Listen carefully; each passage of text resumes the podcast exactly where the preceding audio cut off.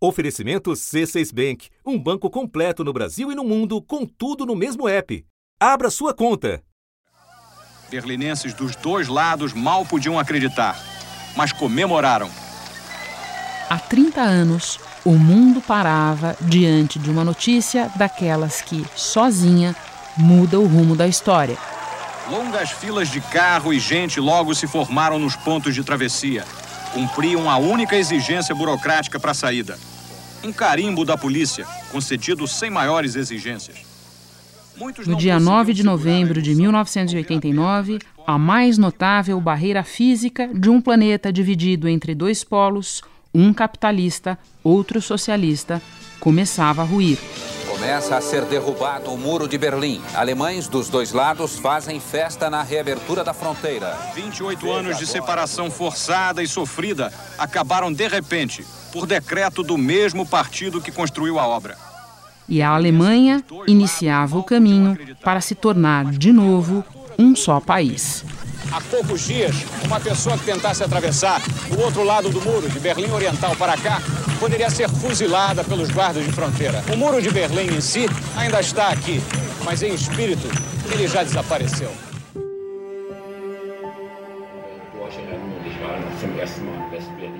Eu fui para Berlim Ocidental pela primeira vez na minha vida e foi incrível. Eu estava muito feliz porque eu sabia que era o fim da Alemanha Oriental. E para mim, esse sentimento de liberdade na hora que o muro caiu é o momento mais feliz da história da Alemanha. As pessoas festejaram a noite toda. Não existia mais distância, todos riam, estavam felizes. Era inacreditável.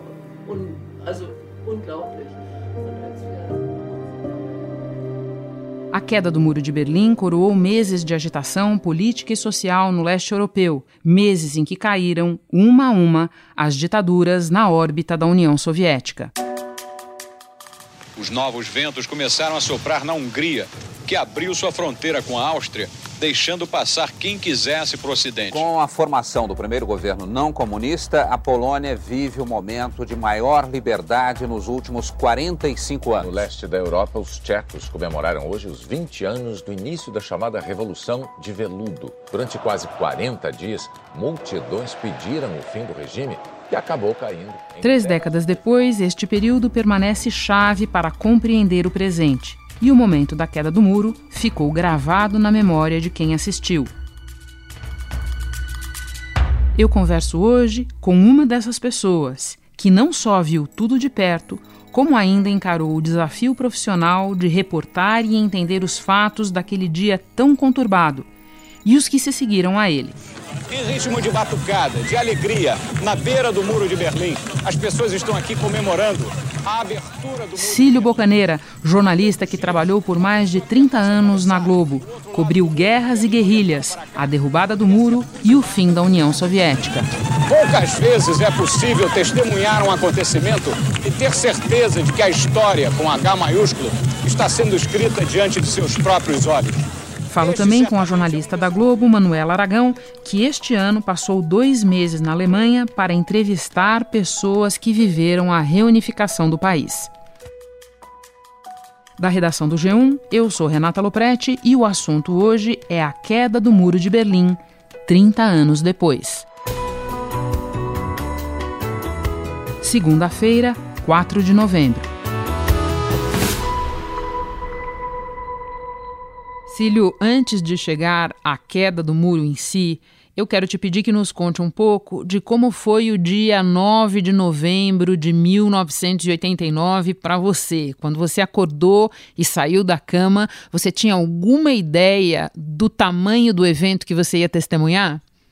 Ninguém tinha essa ideia. Os serviços de espionagem do mundo inteiro, as, me as melhores chancelarias dos países mais envolvidos nisso aí, ninguém acertou isso aí. Você podia ter uma ideia de que algo estava para mudar na região, porque já havia movimentos de protestos. Há seis semanas, a cada segunda-feira, os protestos aumentam.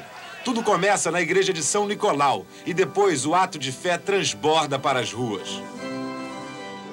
Mas você chegar à conclusão que tudo levaria a queda do muro era impossível. Tanto que o que levou à queda do muro naquele dia foi um puro acaso, foi um acidente numa entrevista coletiva em que um funcionário da então Alemanha Oriental, Alemanha Comunista, falou algo que não devia ter falado.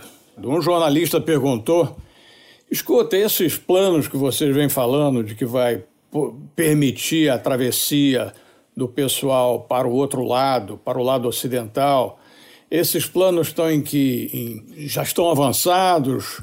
Quando é que isso vai começar? Então, esse tal funcionário, meio distraído, porque não estava acompanhando, pegou a papelada dele e disse: Olha, tanto quanto eu saiba, é de imediato. Quando ele falou isso, né, o, o, o mundo inteiro acompanhava, porque a situação estava intensa, estava aguda, e, sobretudo, o pessoal de Berlim Oriental tomou aquilo como uma instrução, como de hábito, vindo de cima. Então, a travessia estava permitida.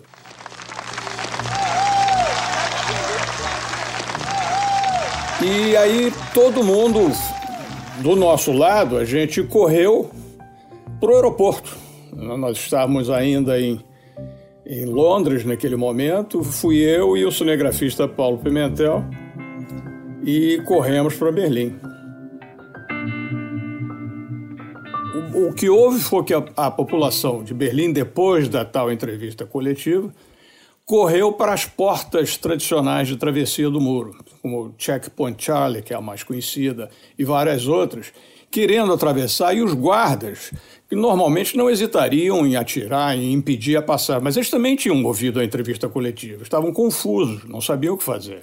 E pouco a pouco eles foram recebendo instruções, sobretudo não reprimir, não, não atirar, não conter as pessoas. Mas chegou a um ponto tal que eles decidiram abrir as portas.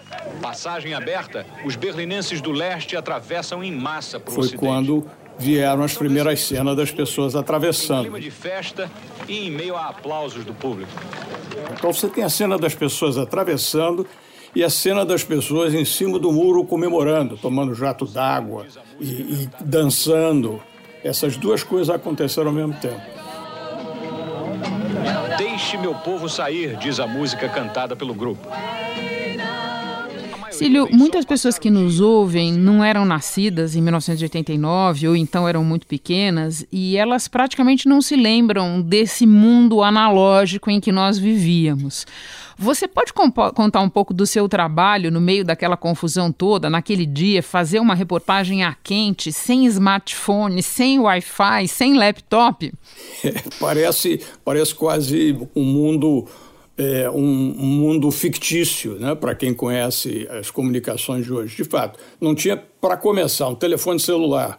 Então, a minha comunicação, por exemplo, com o cinegrafista, eu estava em cima do, desse muro, do, no, junto ao portão de Brandemburgo, e o cinegrafista estava a uns 100 metros à frente. Nós estávamos ligados por um, te, por um microfone sem fio, mas não tínhamos diálogo, eu não podia falar com ele. Ele de longe sinalizava e tal, e eu ia tentando me encaixar e depois disso tudo, você com o material recolhido, tudo que nós tínhamos gravado naquele dia, você ia para a emissora local de televisão para fazer a transmissão para o Brasil. Era um processo lento, confuso e caríssimo. Muita atrapalhada surgia, tanto que o nosso material, em determinado momento, não chegava no Brasil. Ele rodava, mas não chegava no Brasil. O pessoal não dava retorno de que tinha recebido. Demorou um pouco para nós descobrirmos que ele tinha ido parar na Catalunha. Por algum motivo estranho e misterioso. Claro, alguém trocou lá uns, uns cabos errados e foi parar na Catalunha. Até corrigir isso demorou algum tempo, mas fazia parte do. Isso tudo com muito nervosismo, muita, muita agitação, mas ao mesmo tempo com um certo bom humor, né? Senão não dava. E alguma cena que tenha te marcado especialmente? A cena que me marcou, na verdade, foi no dia seguinte, as pessoas em massa, aquele grupo de pessoas entrando em, em Berlim Ocidental. E Berlim, mesmo comparada com outras cidades da Alemanha, até outras cidades europeias, Berlim Ocidental era um, assim, um ápice do, do, do consumo. Era o capitalismo de consumo extremo grandes lojas, carros luxuosos, tudo aquilo era muito concentrado ali naquele, naquele lado ocidental de Berlim. E essa massa de gente que vinha de Berlim, do, do, lado comunista de Berlim, acostumado com uma vida de austeridade completa, era o cinza contra o colorido. Eles chegavam do outro lado, eles andavam pelas ruas quase como hipnotizados. Principalmente para Kurfürstendamm, a mais famosa avenida da cidade.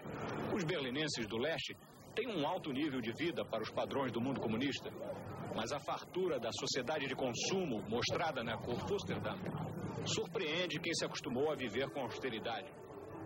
Foi a cena que ficou para você. Exato. Agora a pergunta que não quer calar, Cílio, você pegou um pedaço do muro para você? Pedaço verdadeiro, eu digo, porque pedaço falso tem espalhado pelo mundo. Eu tinha vários, mas é, eu não sou muito apegado a essas coisas. Depois de algum tempo fazer uma limpeza em casa, joguei tudo fora. não sobrou pedaço do muro, é isso? Pessoas até hoje me condenam por ter cometido essa impropriedade, mas joguei fora. E Cílio, antes de a gente continuar, eu vou te pedir licença e conversar agora com a jornalista Manuela Aragão, que colheu depoimentos recentes de alemães que, como você, mas numa outra perspectiva, viveram aquele momento, muitos deles vindos do lado oriental. Manu, do começo, em que período você esteve em Berlim e qual era a sua pauta lá? Eu estive em Berlim em fevereiro, comecei minha viagem por Berlim em fevereiro desse ano e fiquei lá até maio. Então a ideia, como eu tive a oportunidade de ir no ano em que completam 30 anos da queda do Muro de Berlim, é, a ideia foi desde o começo tratar sobre o assunto. Filmar um documentário para a Globo News, tentar buscar pessoas que viveram esse momento da queda do muro e ver como essas pessoas vivem hoje é, como está a família dessas pessoas, as pessoas que já nasceram na Alemanha reunificada e as pessoas que viveram infância e vida adulta também na Alemanha ainda dividida. O que eu achei mais impressionante é que a gente sempre ouvia falar de pessoas que sentiam saudade da antiga Alemanha Oriental. Não achei que ia ser tão simples encontrar essas pessoas e, na verdade, é muito fácil. O meu país, onde eu vivi durante esses nove anos, sumiu de um dia para outro. Quer dizer, não era a mesma coisa. Tem outros países com dificuldades, mas o país ainda existe. O meu não. O meu país da infância não existe mais. O país que existe hoje, a Alemanha unificada, ela é muito da Alemanha ocidental, da herança capitalista, da, da época da divisão do que existia do lado ocidental. A parte oriental não existe quase mais nada. É, os prédios que ainda existem com alguma assim alguma estrutura oriental, alguma estrutura comunista, são poucos, já foram modernizados. Então o país ele é praticamente todo o que era a Alemanha do Ocidente, uma versão mais moderna, claro. E isso, isso foi triste, sim. Eu acho que muitas pessoas não se adaptaram assim muito bem com essa nova situação. Quem teve emprego ficou bem, claro. Mas quem perdeu e não conseguiu achar um outro emprego na profissão que teve, um, realmente sentiu bastante dificuldades. É, me impressionou muito ouvir as pessoas dizerem que, assim, por mais que o país da Alemanha unificada seja muito melhor hoje em dia em qualidade de vida, em liberdade de expressão, democraticamente, é, o que é muito triste para elas é que o país da infância e da juventude delas simplesmente desapareceu. Elas falam que não tem uma forma de você resgatar a sua memória, porque as coisas que você comprava no supermercado não existem mais, a, o estilo de vida, de se colocar ali, a comunidade mesmo em que eles viviam. Uma coisa que me chamou muita atenção em Berlim é que as pessoas têm o hábito de deixar as coisas na rua. Então, por exemplo, ah, eu tenho um sapato que eu não uso mais. Eu deixo na calçada. Alguém vai passar por ali, vai ver que precisa desse sapato e vai pegar. E aí, conversando muito com, com os alemães, eu percebi que, na verdade, isso tem muito a ver com a herança da Alemanha Oriental um país onde tudo era muito racionado. Então você não conseguia comprar um sapato a hora que o seu sapato ficasse velho. Então era tudo muito padronizado e tudo muito racionado. Então as pessoas reutilizam e reaproveitam tudo. Então elas têm esse senso de vida em comunidade e de reutilizar e reaproveitar. Isso acho que foi a coisa que mais me chamou a atenção lá.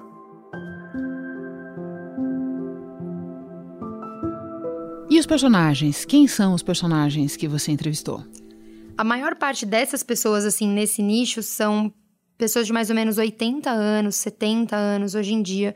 Então, que viveram boa parte da vida jovem ativa de trabalho na Alemanha Oriental.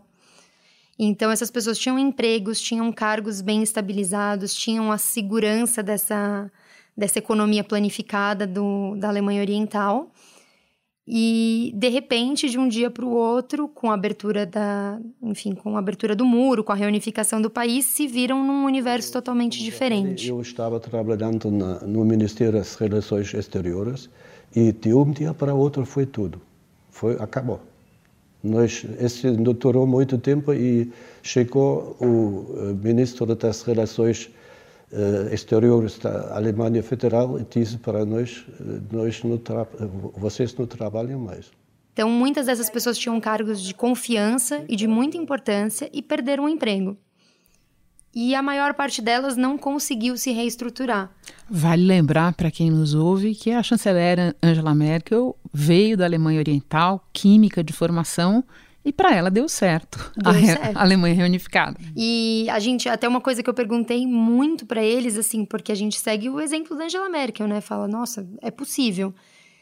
E o que muitos me falaram é que, assim, possível é, mas não é a regra. Muitas vezes é a exceção. É, minha mãe ficou sem emprego, ela foi mandada embora sem ter uma outra opção de trabalhar. E na minha cidade teve bastante indústria e só uma empresa grande sobreviveu. De antigamente 8 mil pessoas ficaram uns 900. Você entrevistou jovens para saber qual é a, a resenha que eles fazem de tudo isso, porque, como você bem lembrou, memória eles não têm, né? Muitos deles nasceram depois da unificação até. Sim, conversei bastante. Eu fiz uma visita no Museu da Alemanha Oriental e lá eu encontrei muita gente jovem. E conversando com as pessoas, elas vão ali como, como uma coisa quase folclórica mesmo, sabe? visitar o que o pai e a mãe costumam contar, o que eles imaginam que era a casa da avó que eles não conheceram, ver aquele papel de parede, aqueles brinquedos e imaginar como era. E até tem um, uma, um sociólogo que eu entrevistei que ele falou exatamente isso. Ele falou: Eu acredito que daqui 20, 30 anos, talvez a Alemanha Oriental seja um problema superado, porque é uma questão muito de geração.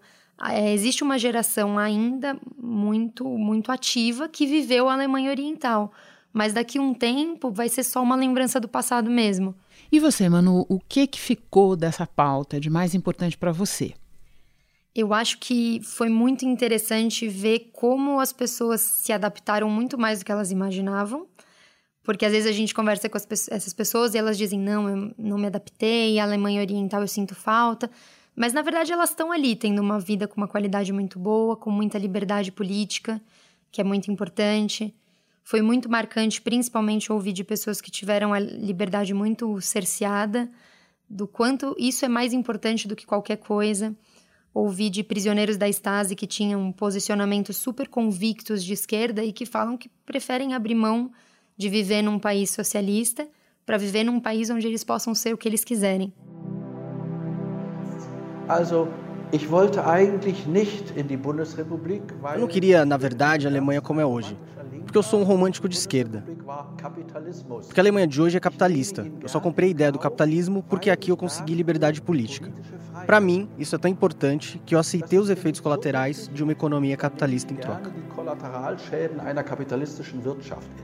Então, isso acho que é, é muito impressionante como as pessoas puderam se adaptar desde que haja liberdade desde que elas tenham liberdade para ser quem elas são. Manu, muito obrigada por compartilhar conosco a sua pauta, a sua viagem e tudo que você trouxe de lá. Obrigada, Renata. Obrigada a você. Cílio, volto com você para a gente falar um pouco mais do contexto histórico daquele momento. Nós estamos falando de 1989, quando os países do leste europeu assistiram movimentos em série é, de sair do bloco de influência, é, da esfera de influência da União Soviética. Você cobriu outros desses movimentos, outras dessas quedas de regime? Passei por momentos em que havia a movimentação de rua, mas não a, não a virada propriamente dita em, em cada país. Éramos vários repórteres na ocasião e cada um, em, momentos diferentes, compareceu. Desde o início desse movimento, que foi a abertura da fronteira entre, entre a Hungria e a Áustria, isso foi significativo porque o pessoal do bloco, do então bloco soviético, podia tirar férias dentro do bloco. Então eles iam para a Hungria e em determinado momento o processo na Hungria foi se abrindo de tal forma que eles abriram a fronteira. Então o, pessoal do bloco soviético atravessava da, da Hungria para a Áustria e no caso dos alemães eles buscavam asilo na embaixada, nas várias embaixadas eh, da Alemanha Ocidental. E, e, esse processo foi se acelerando, isso aí foi se tornando um movimento de massa naqueles, naquela região toda. E aí depois foi se espalhando, né? Cada país, eh, a Tchecoslováquia foi de um estilo chamado Revolução do Viludo, que foi uma coisa mais pacífica, mais tranquila. Houve uma vigília em homenagem aos estudantes que fizeram a primeira manifestação contra o governo comunista durante quase. A Romênia foi uma coisa muito violenta, a transição, inclusive executaram então ditador e, e, e líder do Partido Comunista. No começo da noite, a televisão romena anunciou a execução do ditador Nicolai Ceausescu e da mulher dele, Helena. O anúncio da execução pode definir os combates no país, obrigando os membros da Securitate a se render. Mas o, a, a onda se espalhou por todo aquele bloco. E aí o pessoal foi, passou a viver um, um, um novo mundo, mundo esse que hoje começa a sofrer abalos, né? mesmo do lado deles. Sim, era isso um pouco que eu queria é, te perguntar ó, agora. Quer dizer, é, que leitura você fez na época é, da queda do muro, em primeiro lugar? Bom, sobretudo você livrar aquelas pessoas de uma ditadura de um partido só, de um, um controle absoluto sobre, a, sobre as vidas dos cidadãos naqueles países que não tinham não tinham um, um, um grau de liberdade para se movimentar, para pensar diferente, para ler, havia uma censura fortíssima, tudo era dirigido pelo, pelo Partido Comunista, com a bênção de Moscou. E então, a partir dali, criou-se uma expectativa de uma transformação de vida, uma transformação do dia a dia, considerável. E de fato houve isso, mas muita gente sonhou sonhou além do que conseguiram obter na realidade. Então, quando a gente olha para a situação em vários desses países hoje, há, há, uma frustração em grandes partes. Você vê que o lá, a, a própria Hungria, que eu citei aí com o exemplo de abrir as fronteiras para a Áustria, a Hungria hoje está tá sob um regime de quase, eu não diria ditatorial, mas bem perto disso, sobre, é, sob o, o, o, comando de um líder autoritário, que é o Orbán, e uma distância daquela, daquela liberdade sonhada que cada dia se agrava mais, que ele vai se apropriando dos, das várias instituições do Estado para ficar sob o controle dele, e isso, de certa forma, lembra a época comunista. Do lado da Alemanha, a parte oriental da Alemanha, da velha Alemanha comunista, hoje certamente ainda é bem mais pobre do que a outra. Claro que não é aquele mundo que eles viviam, mas a expectativa e os sonhos é, não, não chegaram ao que esperavam naquela ocasião, para muita gente. E a própria ideia da União Europeia, né, Cílio, nascida, é que a, a, reunificação e todo esse movimento do final dos anos 80 permitiu, é uma ideia e um protagonismo hoje em xeque, certo? Dentro da Europa, por exemplo, muitas dessas manifestações de rua também tem a ver com uma, um, uma certa insatisfação que existe, o próprio Brexit Brexit aqui no Reino Unido reflete isso, uma insatisfação de muita gente, No caso do Brexit, por exemplo, foi é, culpar a União Europeia por uma série de dificuldades reais, uma série de problemas reais. E, e o referendo foi uma maneira de se expressar, é, de expressar essa insatisfação. E essa tal insatisfação, ela corre o mundo hoje. Nós estamos vendo explosões em vários lugares, sobretudo o pessoal mais jovem, diante de uma realidade, sobretudo de um problema da desigualdade. É aquela geração que sente que, que vai, vai ser pior do que os pais. Tem um grau de desemprego entre eles maior. Então, os sonhos de toda uma geração estão um pouco bloqueados. E o alvo mais fácil é desigualdade. E, e os protestos se espalham pelas ruas. Cílio, muito obrigada por compartilhar a sua experiência extraordinária com a gente. Não vou falar nem bom, bom trabalho, porque pelo fuso, bom descanso para você aí. Obrigado, Renato. Um abraço para você. E assim termina um episódio de luxo do assunto, tanto pelo trabalho especial da Manuela Aragão, quanto pela oportunidade de compartilhar das extraordinárias memórias profissionais do Cílio Bocaneira. Eu fico por aqui. Até o próximo assunto.